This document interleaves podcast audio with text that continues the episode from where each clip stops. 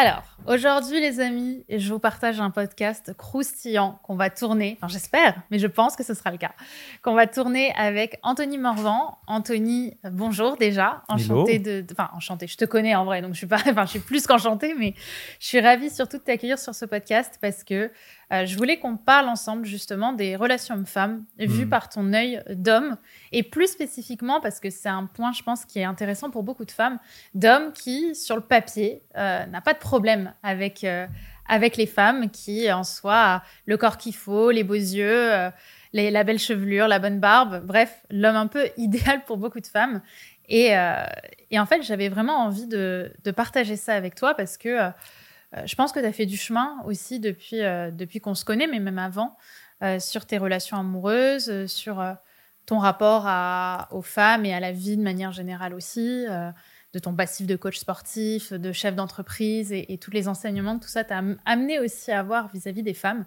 Et bah, du coup, je suis très heureuse de te retrouver. Mesdames, ouvrez bien vos oreilles. Un homme est sur le canapé de C'est pour une copine. Du coup, Anto, bah, je voulais commencer forcément par euh, te poser euh, cette question sur comment est-ce que tu te présenterais. Euh, tiens, c'est une nouvelle question que je vais poser maintenant à tout le monde. Comment tu te présenterais si tu étais en date? Qu'est-ce que tu... Tu vois, si on enlève le côté entrepreneur et chef d'entreprise, comment tu te présenterais?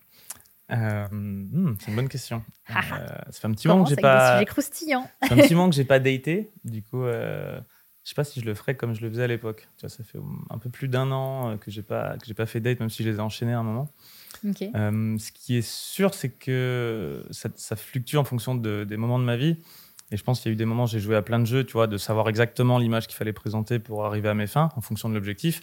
Si le but c'était juste de coucher avec la fille, bon, bah, je savais exactement, j'avais un processus inconscient, mais tellement répété que je, je savais exactement quoi dire, qui au bout d'un moment, justement, m'a plus plu voilà, mm. je, savais ce qui fonctionnait, mais j'étais en mode, en fait, euh, on fait tous semblant. Enfin, ça sert à rien. Qu'au bout d'un moment, le matin, je me réveille, je suis vide.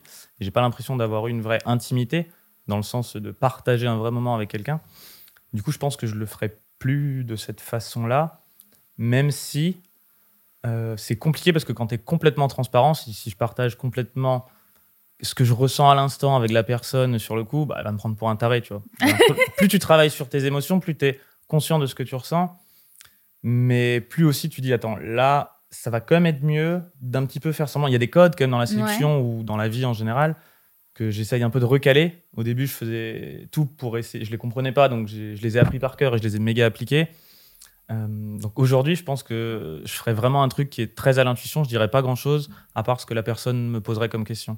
Typiquement, je m'amuserais pas à dire entrepreneur ou quoi que ce soit. Tu vois, je dirais salut, moi c'est Anto comment tu vas quoi? Et on voit où ça mène. Je, partirais sur une espèce de, de, truc commun et je, je, déploierais à partir de là pour voir, pour co-construire en fait un peu le date. Tu vois. Je chercherais plus trop à le contrôler. C'est ça.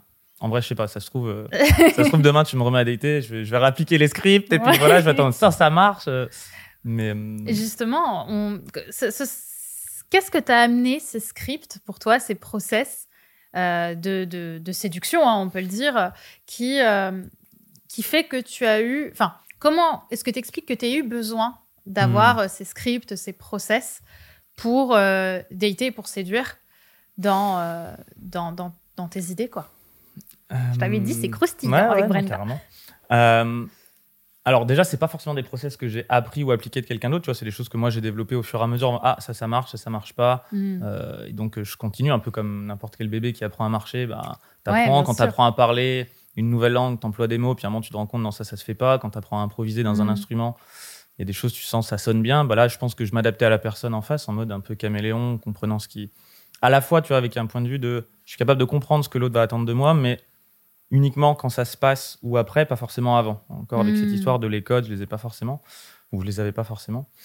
Et pourquoi j'en ai besoin? Bah Parce que je galérais grave. C'est marrant quand tu m'as présenté en mode le mec il est oh, beau, bah il est machin, il est musclé. Mais... C'est pour bah, ça que j'en parle. Je pense que ça se joue vachement déjà dans la tête. Aujourd'hui, peut-être que je peux représenter un certain idéal pour hmm. certaines personnes. À l'époque, déjà, c'était pas le cas. J'ai quand même hmm. construit mon identité sur une grosse partie de ne de pas être comme ça, d'être plutôt petit, un peu, un peu gros, plutôt bon à l'école, mais pas forcément en ayant un sentiment d'inadéquation par rapport au milieu. Du coup, bah, zéro confiance en moi, qui, peut toujours se remanifester à différents moments. Il y a la confiance, je trouve que c'est quelque chose qui est fluctuant. Il peut y avoir une estime derrière de OK, je mérite d'être heureux, mais si tu me dis d'aller euh, d'aller euh, improviser au piano, j'ai jamais fait de piano, est-ce que tu as confiance en ma capacité à le faire? Bah non, j'ai zéro confiance parce que j'ai pas de skills là-dedans. Et mais du coup, au bout d'un moment, à force de, trouver un peu mon chemin, d'appliquer, euh, voilà, de créer un business. Et c'est pas que dans le côté extérieur, c'est bah, quand je crée un business, je sens que je suis dans mon, dans mon élément. Mieux que mhm. quand je suis dans un travail où on me demande de respecter des règles, où je me sens pas bien, même si je pouvais performer à un certain niveau et je me dis, mais merde, ce jeu, ce jeu, il m'amuse pas. Donc, je me sens pas bien, mm. tu vois.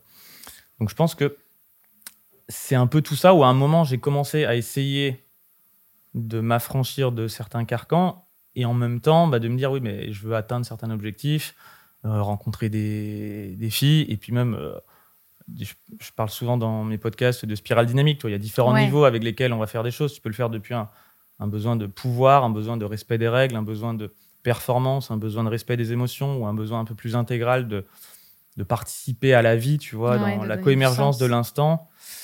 Euh, donc je pense qu'à différents moments, je l'ai fait pour me prouver des trucs, je l'ai fait pour euh, faire comme les copains, tu vois, à force de, me dire, bah, tiens, euh, c'est trop stylé de coucher avec 100 filles, je vais essayer de faire ça, tu vois. C'était des mm. objectifs débiles et qui à la fois bah, m'ont permis de me construire, d'expérimenter, de me rendre compte que ouais, à plein de niveaux, c'est cool quand même, tu vois.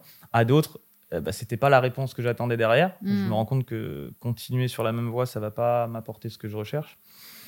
Du coup, je pense que ça a fait partie du chemin. Et aujourd'hui, j'expérimente d'autres choses en relation, d'essayer justement d'être intègre, de communiquer, de mettre sur le tapis euh, les, sujets qui dérangent, qui grattent. Tu vois, le truc qui te fait que tu dis putain, mais je serais tellement mieux tout seul qu'en couple à ce moment-là, mais de me dire ok, donc ça veut dire que le chemin aujourd'hui, c'est d'apprendre à traverser ça plutôt que d'aller. Euh, recommencer depuis le début et de choisir un peu la facilité à certains niveaux. Quoi. Bah, je suis, c'est vrai que je, je trouve que on, on, peut à tellement de, de façons dans le couple aller à la facilité, euh, notamment chez les entrepreneurs. J'aime bien dans ces, dans ces podcasts-là connecter aussi à toutes les personnes qui ont des projets euh, de faire en fait, de, d'action. Mmh. Euh, et je trouve que c'est vrai que pour moi, le faire, F-A-I-R-E encore une fois, c'est un faire facilitant. Tu vois, c'est un faire de la zone de confort. C'est-à-dire que même, tu vois, par exemple, coucher avec son fille, c'est un process qui, en soi, peut être atteignable assez, euh, je dirais pas facilement, mais de manière assez processisée, en fait. Tu vois, c'est-à-dire qu'on, ok, tu sais que tu as ce projet et qu'en fait, il suffit que tu couches avec 100 fois une fille ou une fois sans fille, hein, selon, selon les, les, les, performances de chacun et chacune. Euh, je veux dire, dans l'idée, tu sais la mécanique qui va te permettre d'atteindre cet objectif. Et je trouve que chez les entrepreneurs et entrepreneuses, c'est quelque chose qu'on sait faire très bien, mais que ça hmm. devient beaucoup plus difficile quand on doit dealer avec la sensibilité, avec la communication, avec euh, la discussion, avec les émotions. Et du coup, je serais assez curieuse de savoir où t'en es, toi, aujourd'hui, par rapport à ça, par rapport aux relations, par rapport aussi à ton passé. Tu as eu... Euh, plein de, montagnes russes ces dernières années. Euh, hmm. Qu'est-ce que tu en retiens de tout ça, et notamment dans tes relations? Euh, wow. ouais, on n'a pas beaucoup de temps et je sais que je pourrais partir dans plein de tangentes avec ah, vas-y, vas-y, hein, moi dire. Euh. Pire, on fera deux épisodes. J'en retiens que, hmm, ouais, à chaque fois, c'est des remises en question, qu'il n'y a pas de certitude. Qu'en tant qu'être humain, hmm, j'ai besoin, je pense, à des moments de, de me enfin, j'ai senti le besoin de me raccrocher à des choses tu vois, une certaine euh, stabilité ou immuabilité des choses. Genre, si tu es capable de faire quelque chose et que tu continues à le faire, bah, c'est cool, tu es, dans ta zone de, de, confort. Ne pas vouloir que les choses bougent aussi, ça fait, ça fait du bien, mais en fait, euh, on n'est pas comme ça. Moi, le premier, à mon grand dame, il y a des moments, j'ai des... je change, je commence à avoir mm. des envies qui changent, et je suis le premier à en souffrir, à des moments de me dire merde, en fait, ça me correspondait, voilà tout ce que j'ai voulu créer. Et en fait, aujourd'hui, je veux plus de ça ou plus sous cette forme. Et soit je le fais évoluer, soit je l'accepte, soit je le quitte au bout d'un moment. Et ça, ça marche avec un projet entrepreneurial, parce que là, je sais que tu faisais allusion un peu à ça. ça fait aussi partie d'une relation. C'est une chose de, rentrer en relation, de commencer une relation, je vais faire le parallèle avec commencer un projet. C'en est une autre, de rester dedans, de la nourrir, d'affronter les épreuves, parce que toute relation, à un moment, ça, ça va comporter des zones où c'est le bordel, ça gratte, tu as envie d'abandonner, comme un projet entrepreneurial. Mais il y a aussi des moments où, quand tu fais tout ce qu'il faut pour essayer de développer la relation, je considère, et je pense qu'on est d'accord sur cet axiome, que les autres sont un reflet de nous-mêmes. Pas forcément dans le sens un peu basique euh, dev perso euh, c'est un miroir, mais peu importe, le, réel qu'il y a à l'extérieur, il est infini. Mais toi, tu le vois à travers ta propre subjectivité. Donc, ce que tu vas voir chez l'autre, c'est quelque chose qui est déjà présent en toi que ce soit sur les côtés positifs ou négatifs. Et dans ta relation avec l'autre, de toute façon, tu vas activer ces choses-là parce que c'est ce que tu vas voir, c'est ce sur quoi tu vas venir pointer. Il y a des zones de l'autre personne. Si tu n'es pas capable de les voir chez toi ou dans le réel, tu les verras pas chez l'autre personne, même si elles existent potentiellement. L'autre personne, elle est à la fois incroyable et à la fois complètement pourrie. Hmm. Mais toi, tu vas juste voir ces parties qui résonnent un peu avec les tiennes. Et dans un projet, c'est un peu pareil. Et pour moi, un projet entrepreneurial, c'est aussi des gens. Donc je dirais qu'en résumé de, de mon chemin et de mes apprentissages du moment, c'est que dans ma vie, j'ai envie de faire des trucs. Euh, et je dis vraiment grossièrement ce mot-là, je vais faire des trucs qui m'inspirent, qui ont quand même du sens pour atteindre des objectifs.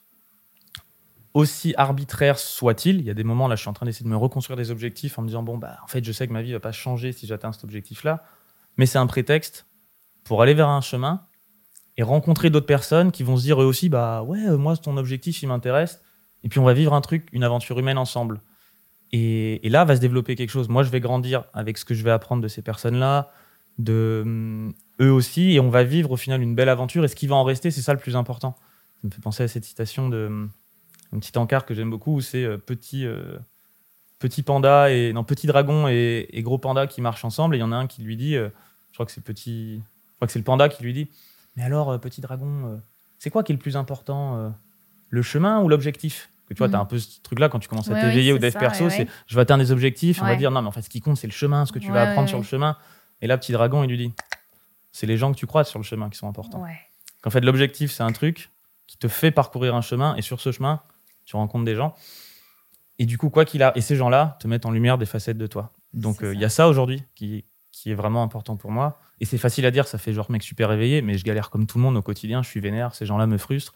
Ça prend du temps de, de, de respirer, de faire une pause et de me dire ah, attends, qu'est-ce qui se passe Qu'est-ce qui est en train de se jouer? Ok, en quoi C'est quoi mes choix aujourd'hui? Est-ce que j'abandonne? Est-ce que je persévère comme un débile sans prendre en compte le point de vue de l'autre? Est-ce que j'essaye de prendre justement en compte le point de vue de l'autre? Mais au bout d'un moment, il y a aussi le choix qui peut parfois être dur, celui de c'est bah, en fait cette relation, je suis arrivé au bout et je dois l'arrêter aussi. Ça doit pas non plus devenir, tu vois, un axiome de si je travaille sur moi, je dois rester dans une relation, même si elle est toxique pour les deux personnes. Non, au bout d'un moment, le, choix du courage, c'est d'abandonner. C'est ça, c'est sortir de la lutte. C'est sortir de la lutte qui nous rend vivants. Et tu vois, par rapport à, la citation que tu me donnais sur euh, Petit Dragon et Petit Panda, ce qui est extrêmement mignon au passage. J'adore aussi. Je, vois trop ces petits dragons et ces petits pandas qui marchent. Euh, je, euh, je pense qu'en fait, la, la destination, c'est pour tous la même, c'est la mort, et qu'en fait, le voyage, c'est la vie. Et que, en fait, notre c'est parce que d'un côté la mort existe que la vie a un sens. Ça pour moi c'est évident. Mais du coup qu'on vit trop dans cette lutte euh, envers l'autre, comme si notre vie était infinie, tu vois. Comme si au final il y avait, y avait jamais de fin, il y avait jamais de suite, et qu'on pouvait s'autoriser toute, toute, notre existence infinie à lutter parce que on a un temps qui est euh, éternel et qui nous permettrait de de s'arrêter de lutter à un moment, sauf qu'en réalité, euh, je pense qu'au contraire, comme tu dis, c'est les rencontres que tu fais et les décisions que tu prends qui donnent à ta vie un sens et, notamment dans tes relations amoureuses. Euh, parce que je pense que pendant, enfin moi dans mon cas, pour parler de ma vie, j'ai j'ai lutté pendant très longtemps pour sauver une relation qui n'était pas, mmh. je pourrais pas dire qui n'était pas sauvage, sauvable parce qu'en vrai on n'en sait rien, mais en tout cas qui n'avait pas le sens que euh, que je voulais qu'elle ait euh, et qu'il voulait aussi qu'elle ait. Et, et, en fait, on a continué dans cette direction et j'ai lutté. Et en fait, à chaque fois qu'il faisait quelque chose pour me faire plaisir, par exemple, ou que moi je faisais quelque chose pour lui faire plaisir, ça partait en clash parce que c'était jamais assez. Parce qu'en fait, dès qu'on était heureuse ou heureux, il fallait qu'on remette hmm. cette lutte au milieu parce qu'en fait, c'était pas fait pour marcher. Hmm. Tu vois, de, cette manière, on était tous les deux blessés et, euh, et en fait, je pense qu'on a perdu un temps infini à, à s'interdire de s'aimer de manière plus douce parce que l'autre mettait tellement en avant nos insécurités qu'on s'est empêché en fait de de cette vulnérable parce qu'en fait, je pense que le point sur lequel, au final, il y a tellement de personnes qui, s'empêchent de vivre et d'aimer, c'est euh, justement cette, lutte, euh, cette, cette, interdiction qu'on se donne à être sensible à l'autre. Je hmm. Je sais pas si ça te parle. Si, carrément. Bah, c'est en ça. Enfin, il y, y, a plein de choses qui me viennent, mais c'est en ça aussi que hum, c'est un vrai chemin personnel. Tu vois, tu vas rencontrer quelqu'un qui va globalement résonner avec ton niveau de conscience. Hmm. Et euh, un jour, c'était Paul Pironnet qui m'a dit cette phrase. Il me dit on, se rencontre et on se sépare pour des valeurs. Et la valeur étant soit au sens de la spirale dynamique, soit au sens de ton niveau de conscience. Tu changes, tu évolues. Et à un moment, bah, si il euh, y en a un, ses valeurs, c'est là, et toi, tu es là, Il y a un petit espace au milieu sur lequel on peut se recouper, mais si au fur et à mesure, comme disent les Américains, to grow apart, j'aime beaucoup ça, c'est on a grandi euh, éloigné, quoi. Tu vois, c'est genre, tu, grandis pas ensemble, tu, chacun grandit. Tu vois, il y en a pas un qui, qui devient euh, trop stylé et l'autre qui mhm. bouge pas. C'est genre chacun grandit, mais dans des directions différentes. et il n'y a plus vraiment de recoupement. Bah, c'est là où à un moment le choix se fait. Qu'est-ce que qu'est-ce qui est important? Est-ce que mes valeurs, en fait, je suis en train de me, me, tromper dessus et je pense avoir grandi là, alors qu'en fait, non, c'est un peu par là et c'est une remise en question Ou alors, est-ce que, bon, bah, faut juste admettre qu'en fait, ça marche pas et que ça va être méga galère parce qu'une vraie rupture, quand il y a eu des, des liens, euh, ça fait mal, c'est violent, c'est parmi les, trucs les plus durs de la vie, c'est un putain de deuil. T'en chies sévère, enfin pour mon cas en tout cas, c'est méga bah oui, dur. Bah, de toute façon, si t'en chies pas, c'est que soit le deuil a été fait avant, soit euh, soit il y avait pas vraiment d'amour, il y avait plus de, de la cohabitation. Ah, encore que je sais pas, pour moi, tu peux avoir un méga deuil quand il y a que de la dépendance affective aussi, parce que justement, tu venais combler quelque chose en toi qui n'était pas de l'amour, qui était mhm. juste, tu avais pris quelqu'un d'autre et tu lui as dit, tiens, complète-moi, rends-moi heureux. et du coup, quand ce truc-là t'es arraché, Moi, ça là, t'es encore plus en galère. Donc, je pense qu'il peut y avoir deuil même sans amour, mais, euh, mais c'est pas un deuil. C'est pas un deuil pour l'autre, pour moi, c'est un deuil de soi. Exactement, c'est un bout de toi qui t'est arraché. Et euh, je pense qu'on chemine toujours comme ça. On en a, enfin, j'y crois plus au mythe de, de l'indépendance affective. Aujourd'hui, je crois plus, à, as la dépendance affective.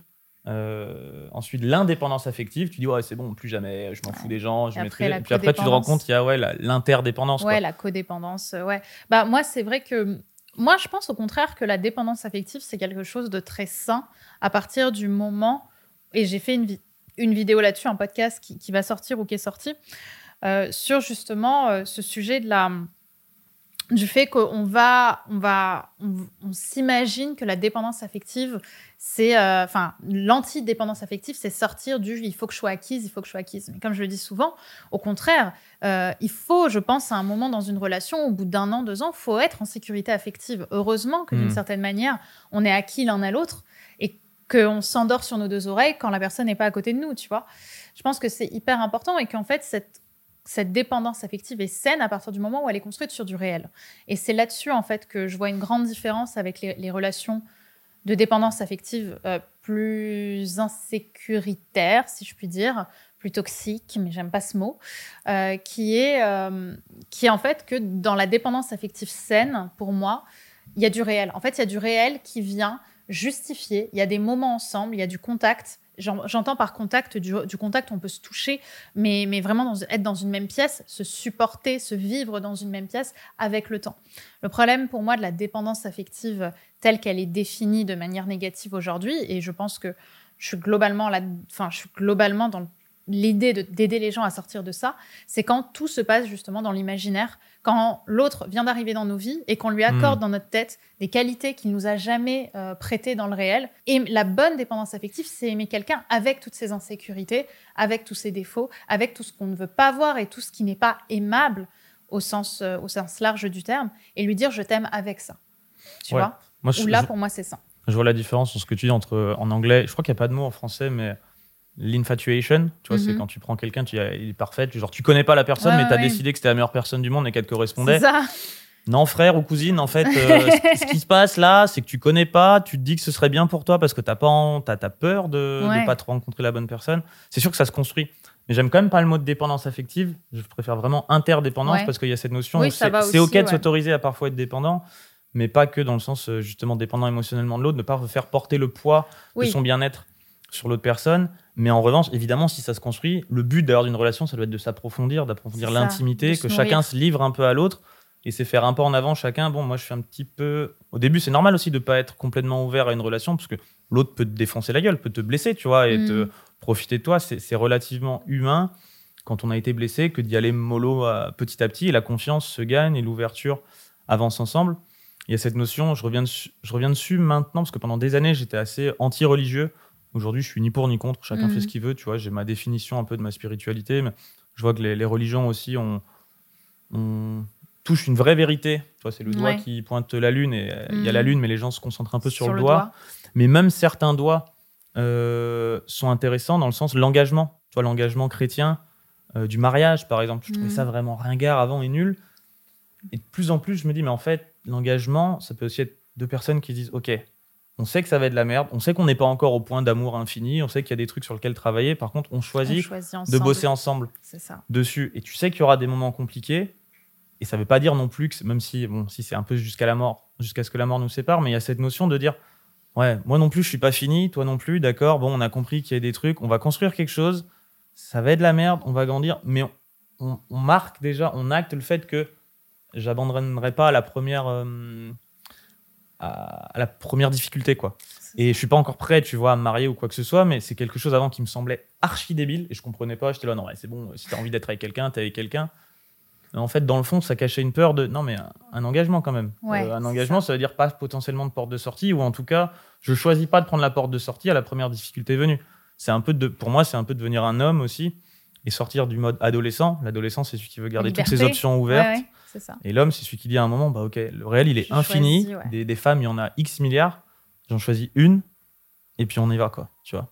Euh, et, je trouve ça de plus en plus euh, inspirant quelque part. Tu vois. Après, il faut pas non plus le prendre pour argent quanti, dire ok, je prends la première venue et puis on y va. Allez, menotte. Ou prendre la mauvaise personne qui te correspond pas et tout. Mais euh, donc, en ce sens-là, je pense qu'on peut construire une dépendance, mais plutôt qu'une dépendance, j'appellerais ça un engagement commun avec des libertés, tu vois. Euh, mais on, s'engage sur le fait que, attends, il y a des règles à respecter euh, et, qu'on va bosser ensemble pour faire en sorte que ça fonctionne. Chose que les anciens faisaient vachement bien, tu vois, les vieux. Même bah, il y avait, moins d'ego, en fait, je pense aussi. Enfin, l'ego n'avait pas la place qu'il a aujourd'hui sur la lutte pour, être au plus fort, en fait. Tu vois, avant, en fait, on avait, euh, notamment au XXe siècle, on avait des guerres qui, de manière générale, nous ramenaient à notre humanité et à notre, et à notre finitude. En fait, on avait, on pouvait pas hmm. lutter, tu vois. On pouvait pas lutter contre la mort, on pouvait Alors pas Aujourd'hui, il y a le marketing qui te promet tout et rien. Euh, ouais, bah déjà, et puis surtout, on, se sent beaucoup, on se sent surpuissant. Je pense qu'on se sent beaucoup plus des dieux qu'au XXe siècle, tu vois. Et du coup, on cherche, euh, on cherche, je pense, des, comme tu dis, on, on cherche à, être le plus fort parce que c'est notre lutte et que la vie ne nous rappelle pas, et bien heureusement, euh, que l'on peut mourir tous les jours euh, d'une balle dans la tête. quoi. Ce qui en soi est quand même plus sympa, mais... Euh, mais ça, après, c'est un vrai chemin difficile. Il y a un livre qui s'appelle The Denial of Death, donc le déni de la mort de Ernest Baker. C'est un des livres qui m'a le plus remué, je pense, parce que profondément, c'est facile à dire. Tu vas te parler de la mort, même Memento Mori, rappelle-toi. Il y a beaucoup de philosophie stoïque qui en parlent, même Nietzsche Mhm. Il, le rappelle souvent. Mais en fait, ça demande une sacrée paire de couilles ou d'ovaires. D'oser penser à sa propre mort. C'est presque comme si c'était impensable pour la majorité des gens. Bah, en dessous d'un certain niveau de, développement, même Pascal, il le disait, il y a le divertissement pascalien, qui fait que tu te crées des activités juste pour faire quelque chose, parce qu'en fait, profondément réfléchir à la mort, c'est le truc le plus angoissant du monde. et moi, pour le coup, j'ai passé deux ans à beaucoup y réfléchir là, et je pensais déjà, je faisais un peu le mariole avant, on parlait de philosophie. Et depuis, j'ai fait ah ouais, mais en fait, euh, c'est quoi maintenant je, veux bien ressortir de ce truc-là. Je sais que c'est bien ancré et me recréer des divertissements conscients. Parce qu'en fait, c'est pas non plus euh, intéressant d'y penser tout le temps. C'est pas, je pense que ouais, on est, on est en phase là-dessus. Je pense que c'est important d'en avoir conscience. Bah, en fait, là où je trouve que l'amour inconditionnel se construit, c'est quand on accepte cette finitude-là, mais pour moi, on l'accepte pas forcément quand on a 20 ou 30 ans, on l'accepte quand on en a 80, 90, et qu'on se rapproche un petit peu plus, en fait, de l'idée de mourir. En fait, on se sent diminuer et on se sent plus avoir les armes euh, hmm. pour, euh, pour, euh, pour lutter, tu vois. Et je pense que la seule manière où j'avais remarqué qu'on avait ce même niveau de sagesse dans un couple plus jeune, J'entends donc une personne qui n'a pas, qui n'est pas aussi âgée, enfin un couple qui n'est pas aussi âgé, c'est quand l'un des deux membres a eu un accident de la vie assez grave. Tu hmm. vois, il y a eu un accident ou quelque chose en fait qui a remis la mort au milieu de la pièce. Et je, trouve ça assez dingue qu'on soit d'une certaine manière obligé d'en arriver là pour enlever nos masques, pour poser un genou à terre, tu vois. Hmm. Et, euh, et, de l'autre, je pense qu'il y a des moyens aujourd'hui d'avoir ce même type de collaboration sans aller dans des sujets aussi profonds, en créant un projet ou, en sortant de, sa zone de confort ensemble. Tu vois, euh, j'ai accompagné un couple à, faire une randonnée euh, assez difficile, je ne sais plus où parce que bon, c'est pas moi qui l'ai faite, mais en tout cas, ils avaient ce projet de faire ça ensemble et ils s'engueulaient, ils s'engueulaient avant et dès qu'ils ont eu ce truc où en fait, ils n'avaient pas le choix que de continuer, ils ont pleuré, ils se sont soutenus parce que justement, il y a ce gros nuage au-dessus de la mmh. tête qui est euh, j'en peux plus. Euh, que justement l'amour en fait se remet au centre. Et c'est étonnant parce qu'en fait, c'est quand tu prends conscience, pour moi, de, de quand tu remets la mort au milieu de la pièce, que l'amour peut retrouver tout son sens. et en fait, le, truc que ça vient chercher au fond, j'ai fait un reel qui a, bien marché là-dessus, c'est qu'en fait, en étant dans la performance, en étant dans l'action, on pense être aimé pour ce que l'on fait et pas pour qui on est. Et je pense que c'est ça, en fait, qui nous aide, c'est que du coup, on se dit, bon, ben, c'est pas l'amour inconditionnel, mais du coup, je pose hmm. des conditions à l'amour et à, enfin, à ce que je, ce, que je pensais être l'amour, parce que c'était pas ça l'amour, hein, mais ce que je pensais être l'amour, en, mettant en place des actes pour être aimé. Alors que quand j'ai tout perdu, euh, enfin tout perdu, voilà, quand j'ai perdu, euh, j'ai vécu des gros échecs dans ma vie euh, il, y a, il y a deux ans. Là, oui, en fait, j'ai, tu vois, j'ai morflé et je me suis rendu compte que pour autant, les gens m'aimaient, tu hmm. vois, alors que je ne faisais plus tout ça. Et je pense que c'est vrai que aussi quand j'ai vu toutes ces luttes féministes, tous ces féminicides qui sont profondément euh, dégueulasses et, injustes, hein, on est euh, mais qu'en même temps, en fait, quand, quand on te dit que la solution à ça, c'est euh, d'être super, enfin d'être super dans, ton, dans son masculin, d'être plus forte. Moi, je pense que cette énergie yang et yin qu'on a, elles sont, elles sont fabuleuses. Et moi, je mets mon yang parce que je pense que j'en ai beaucoup au service de mon entreprise, au service des décisions que je prends. Mais c'est vrai que tout le chemin pour tellement de femmes, et, j'ai fait un podcast avec Chloé Bloom là-dessus, il y a tellement de femmes en fait qui sont blessées dans leur féminin, notamment aussi parce que on a l'impression qu'aujourd'hui être aimée par les femmes, c'est être des femmes fortes, dans ce sens euh, très euh, viril du terme, mm-hmm. très performant du terme, qu'on s'empêche aujourd'hui d'être euh, d'être aimée, enfin d'être d'être sensibilisée en fait, tu vois, d'être dans cette sensibilité. Et du coup, dans notre yang, on va aussi parfois chercher presque à croquer l'autre, tu vois, à le manger, euh, en lui disant, euh, à travers, à travers en fait notre force, qui n'est pas une force physique, qui est une force énergétique. Et la force énergétique de la femme, c'est la parole. Elle peut, tu vois, je vois parfois les schémas de ma mère et de mon père qui ne se connaissent pas du tout en développement personnel, mais ma mère, elle a une très forte énergie yang. Et du coup, comment est-ce qu'elle va attaquer mon père? Parce hmm. qu'elle va pas l'attaquer par les points, et bien heureusement. Euh, elle va lui dire Ah, t'as fait ça, et puis t'as fait ça. Oh, tu pouvais pas faire ça, et puis t'es comme ça, et puis ta, ta, ta, ta, ta. Et tu sais, et je vois qu'en fait, elle. Tu vois Et ça, ça me tend. Et ça, ça me tend parce que. Il y a un côté persécuteur. Il y a un côté persécuteur, mais en fait, de la même manière que euh, on peut frapper avec les points, on peut frapper avec les mots. Et je pense qu'aujourd'hui, il y a beaucoup de femmes qui se rendent pas compte de la violence qu'elles émettent sur les hommes et sur les femmes mhm. aussi, avec les mots et avec la, parole très dure qu'on est capable, qu'on est capable d'asséner. Et je pense que la première chose à faire pour que chacun retrouve son masculin et son féminin, c'est remettre en fait la parole et l'écoute dans la discussion parce que c'est jamais binaire en fait et je pense que ben, c'est pas pour rien aussi que ton, ton podcast s'appelle Perspective parce que justement c'est jamais binaire et que c'est tellement facilitant pour l'humain de, le mettre dans des, dans des cases noires ou blanches. Hmm. Euh, tu vois, c'est ok, toi t'es comme ça, ok, on te met dans cette case-là. Toi t'es comme ça, ok, donc toi t'es un pervers narcissique, on te met dans cette case-là. Alors que tout est tellement euh, nuancé et qu'au final, les relations amoureuses sont nuancées. Et le couple, je voulais le dire tout à l'heure, c'est la plus petite communauté qui existe. Euh, donc, on est ensemble, en fait, euh, dans une maison et, dans une relation. Et c'est apprendre justement à, arrêter d'être binaire dans les attributs et dans les actions qu'on porte à l'autre et, les qualités et les défauts qu'on lui porte que je pense que l'amour peut enfin, peut enfin arriver. Plus tu essaies de forcer un trait chez toi, que ce soit le trait masculin, le trait féminin, plus en fait tu essaies de grossir quelque chose pour qu'on te définisse comme ça, plus tu caches euh, hmm. bah, l'autre partie en fait, parce qu'on est tous pas binaires et, euh, et, en fait on cache cette partie euh, plus douce, plus plus blessée. Je pense que plus on essaie de montrer qu'on est une femme forte, plus on s'interdit d'être une femme faible, alors que la faiblesse c'est pas un défaut, mais qu'on, et hmm. qu'on peut être aimé en étant faible, parce que la faiblesse, encore une fois, n'est pas un défaut, c'est vu comme tel, mais si la faiblesse, c'est la vulnérabilité, alors je me souhaite d'être faible tous les jours, hmm, tu vois. Euh, et de la même manière, être trop dans son féminin cache souvent une envie de construire des projets qu'on s'interdit parce qu'on se dit que si on construit des projets et qu'on vient dans son masculin, on sera peut-être pas aimé comme on a été aimé par le passé. Donc, euh, je trouve que c'est une, bonne manière de, conclure ce, podcast aussi, de retrouver cet attrait, ce, curseur en fait sur euh, nos énergies et d'accepter en hmm. fait que l'autre soit un réflecteur de, tout ça. Exactement. En tout cas, Anthony, c'était un bonheur. Au final, on n'a pas tant parlé de ta vie à eh proprement parler. T'as bien, euh, as bien joué. Mais, on peut refaire ça une autre fois. On fera ça avec plaisir. Euh, dans tous les cas, j'ai trouvé ce podcast hyper précieux. Je voulais vraiment te remercier. Euh, on peut te retrouver sur ton podcast aussi qui s'appelle Perspective, dans lequel tu partages aussi tous tes points de vue sur nombreuses notions philosophiques et, et, et, universelles. Et je viens d'ouvrir aussi une chaîne YouTube ah dans laquelle je vais faire des interviews. on en reparlera. Trop cool. Donc ta chaîne YouTube s'appelle aussi Perspective. Non, Anthony Morvan. Anthony Morvan, du coup, on mettra les liens en description. Vous pouvez aussi rejoindre Anthony sur son Instagram. Euh, que tu... Anthony Morvan. Anthony Morvan aussi, voilà. Et euh, bah, n'hésitez pas à nous dire ce que vous en avez pensé. Je pense que ce podcast va faire débat euh, sur tout ce qu'on a dit. Il y a moyen. Je pense qu'il y a quelques personnes qui vont pas forcément être d'accord, mais en même temps, je pense que c'est OK. Il y a de la place pour tout le monde. Et le principal, c'est que chacun puisse s'écouter et se parler.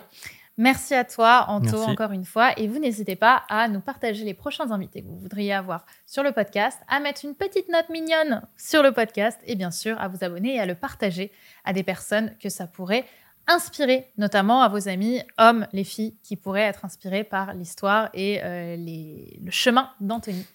Merci, Anto. Bisous à tous. Merci. Des bisous.